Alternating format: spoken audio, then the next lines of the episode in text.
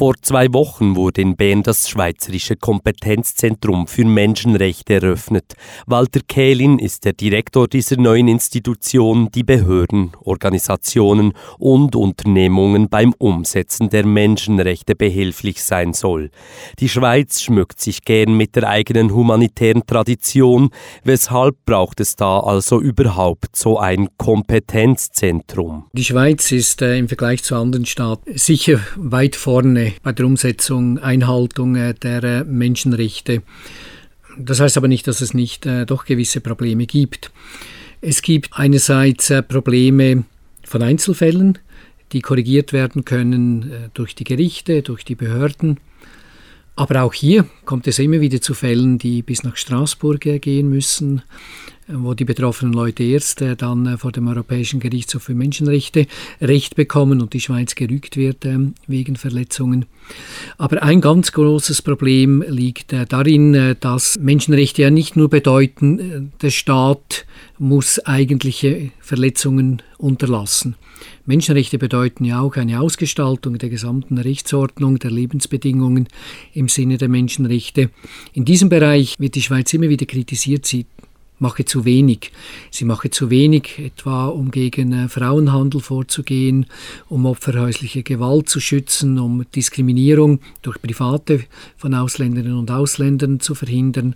Es gibt Kritik ähm, wegen Vorwürfen, die Polizei habe Leute misshandelt und dann würde diesen Fällen nicht richtig nachgegangen.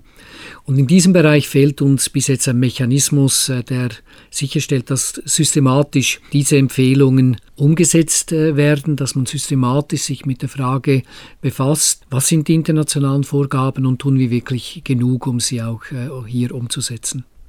Dem Kompetenzzentrum wird von gewissen Kreisen mit großer Skepsis begegnet. Menschenrechte sind in der Schweiz insbesondere in einem Wahljahr nicht gerade im Trend. Politisch punktet, wer Minarette verbieten und kriminelle Ausländer ohne Wenn und Aber ausschaffen will. Warum macht da niemand mit Menschenrechten Wahlpropaganda? Der Wahlkampf äh, wird ja geprägt werden durch äh, Themen wie Integration von Ausländerinnen und Ausländern, Asyl, Migrationsproblematik. Ich denke schon, dass man äh, hier Menschenrechte eben auch positiv und nicht nur immer äh, das böse Ausland kritisiert ähm, anschauen könnte. Etwa in dem Sinn, dass wir wirklich stolz sein können auf unsere eigene äh, Tradition. Wir haben äh, Menschenrechte in unserer Verfassung verankert äh, seit dem 19. Jahrhundert. Wir waren mal eines der führenden Länder in diesem Bereich und sich auf ähm, dieses Erbe zurück zu besinnen, das scheint mir durchaus auch für Politikerinnen und Politiker angemessen zu sein.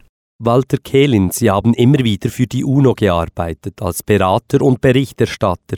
Eigentlich sollte die UNO ja für die Bewahrung der Menschenrechte einstehen, doch viele UNO-Mitgliedstaaten sind nicht gerade dafür bekannt, Menschenrechten viel Respekt zu zollen. Ein Widerspruch? Sie haben richtig gesagt, ähm, die UNO hat sich selbst äh, verschiedene Ziele gegeben und äh, die Realisierung der Menschenrechte ist eines äh, der Hauptziele obwohl äh, sehr viele Mitgliedstaaten äh, ganz klar sich äh, täglich über diese Rechte hinwegsetzen. Das ist auf den ersten Blick ein Widerspruch, auf den zweiten Blick ist es aber gut, dass wir diese Zielsetzung haben, weil erst sie ermöglicht es, auf diese Staaten überhaupt Druck auszuüben. Wäre die UNO eine Organisation mit völlig anderen Zielsetzungen, könnte das überhaupt nicht thematisiert werden.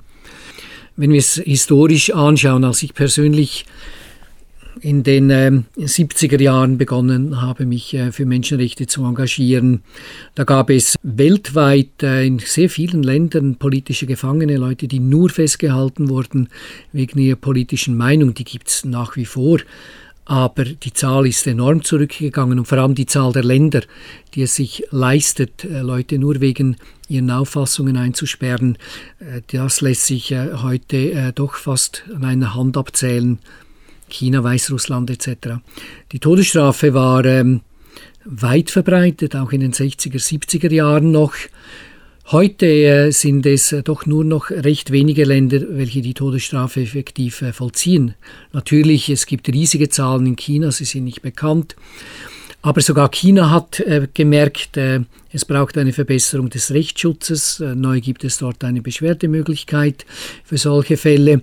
Die USA hält auch fest an, den, äh, an der Todesstrafe, aber die Zahl der Hinrichtungen ist in den letzten Jahren sehr stark zurückgegangen und die Zahl der Länder, die die Todesstrafe abgeschafft äh, haben, ähm, ich denke, weil ich mich mal damit befasst habe, etwa an die Philippinen, diese Zahl ist doch sehr, sehr beeindruckend. Es gibt diese Fortschritte. Gleichzeitig gibt es aber auch Rückschläge. Das große Problem für die Menschenrechte heute sind nicht mal so sehr die äh, Staaten, die ähm, hier die Unterdrückungsmacht äh, besitzen, die also zu stark sind. Es gibt schon auch, denken wir im Moment an Syrien. Das größere Problem sind eigentlich Staaten, die zu schwach sind, die Rechte ihrer Bürgerinnen und Bürger zu schützen, wo es zu ähm, Bürgerkriegen äh, kommt, äh, zu äh, Gewaltanwendung. Wenn ich denke an die Menschenrechte in Somalia oder äh, im Osten von Kongo, dann ist das äh, sehr, sehr viel schlimmer als das meiste, was wir heute ähm, äh, in den Massenmedien sehen. Das sind vergessene Konflikte, aber die Verletzungen sind extrem schwer und sie sind systematisch, gerade deshalb, weil keine Staatsmacht dort ist. Walter Kählin, ihr erster UNO-Auftrag war kurz nach dem Ende des Kalten Krieges. Sie untersuchten die Menschenrechtssituation in Kuwait nach der irakischen Besatzung. Das war 1991. Damals herrschte das Gefühl, nun würde das Zeitalter der Freiheit und Menschenrechte beginnen. Heute scheint gerade die UNO nicht sehr tatkräftig zu sein. Im Gegenteil, Länder wie China und Russland blockieren oft. Stimmt dieser Eindruck? Es war sicher einfacher in den 90er Jahren Fortschritte zu erzielen äh, auf der äh, UNO-Ebene. Was wir heute haben, ist nicht der Kalte Krieg, aber was wir heute haben, ist ähm, eine gewisse Blockbildung.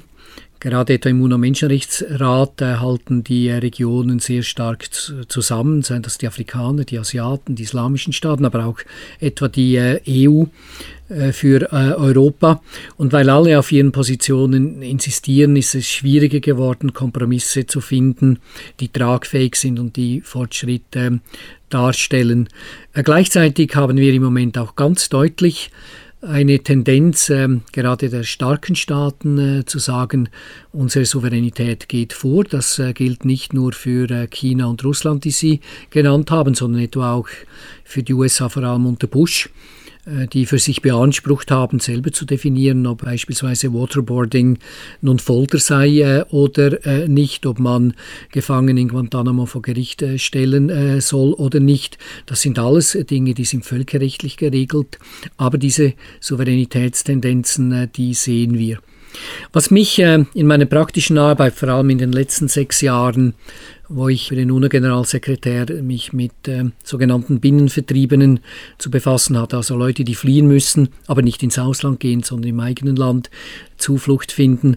Was mich im äh, Rahmen dieser Arbeit äh, doch ähm, immer wieder beeindruckt hat, ist, dass manchmal die Diskussion in den betroffenen Ländern einfacher ist als auf der internationalen Ebene mit den Diplomaten. Auch in schwierigen äh, Ländern, äh, sei äh, das äh, Sri Lanka, seien das äh, gewisse afrikanische, nördliche Staaten, oder Kolumbien habe ich gesehen, die Leute, und ich meine, die Behörden vor Ort merken durchaus, wir haben hier Probleme und es läuft nicht alles gut. Und es gibt manchmal äh, dann doch äh, Möglichkeiten zu verhandeln und echte Verbesserungen hinzukriegen. Auf äh, der Ebene Genf und New York demgegenüber ähm, hatte ich doch ab und zu das Gefühl, da, da findet nur ein Schlagabtausch äh, statt, wo man an Positionen festhält und überhaupt nicht bereit ist, sich mit der Sache selbst auseinanderzusetzen.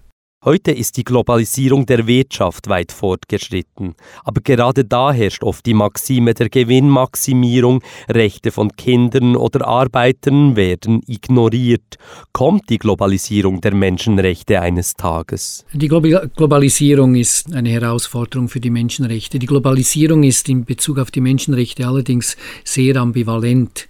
Ohne Globalisierung würden Facebook, Twitter etc. es nicht möglich machen, äh, hier ähm, den äh, arabischen Frühling äh, zu unterstützen und äh, zu initiieren. Die äh, Globalisierung hat äh, beigetragen auch zu mehr Bewegungsfreiheit. Menschen, die ähm, weggehen, fliehen müssen, haben eher Möglichkeiten, in einer globalisierten Welt das zu tun. Die Globalisierung, gerade auch jetzt im Zusammenhang mit der Migration, eröffnet Chancen für viele Menschen. Die Globalisierung in gewissen Ländern hat auch zu einer Stärkung des Mittelstandes verholfen, äh, dass ähm, die Zahl der ganz Armen sich verringert hat. Aber gleichzeitig hat die Globalisierung auch soziale Spannungen verschärft, hat äh, soziale Gräben äh, vergrößert. Das ist sehr vereinfacht gesagt, aber ich denke, die Globalisierung hat den bürgerlichen und politischen Rechten geholfen. Die Werte haben sich global auch verbreitet. Äh, heute ist es äh, für alle äh, Menschen in allen Ländern klar, dass sie eigentlich einen Anspruch darauf haben, sich zu äußern. Autorität wird nicht einfach mehr akzeptiert als äh, vorgegeben. Die Globalisierung hat sich äh, demgegenüber ähm, auf viele der wirtschaftlichen, sozialen und kulturellen Rechte negativ ausgewirkt. Und gerade deshalb ist es wichtig, dass, wenn wir von Menschenrechten sprechen, wir auch diese wirtschaftlichen, sozialen und kulturellen Menschenrechte in den Fokus rücken, nicht vernachlässigen, sondern im Gegenteil uns eigentlich seriöser und, und ernsthafter damit auseinandersetzen sollten.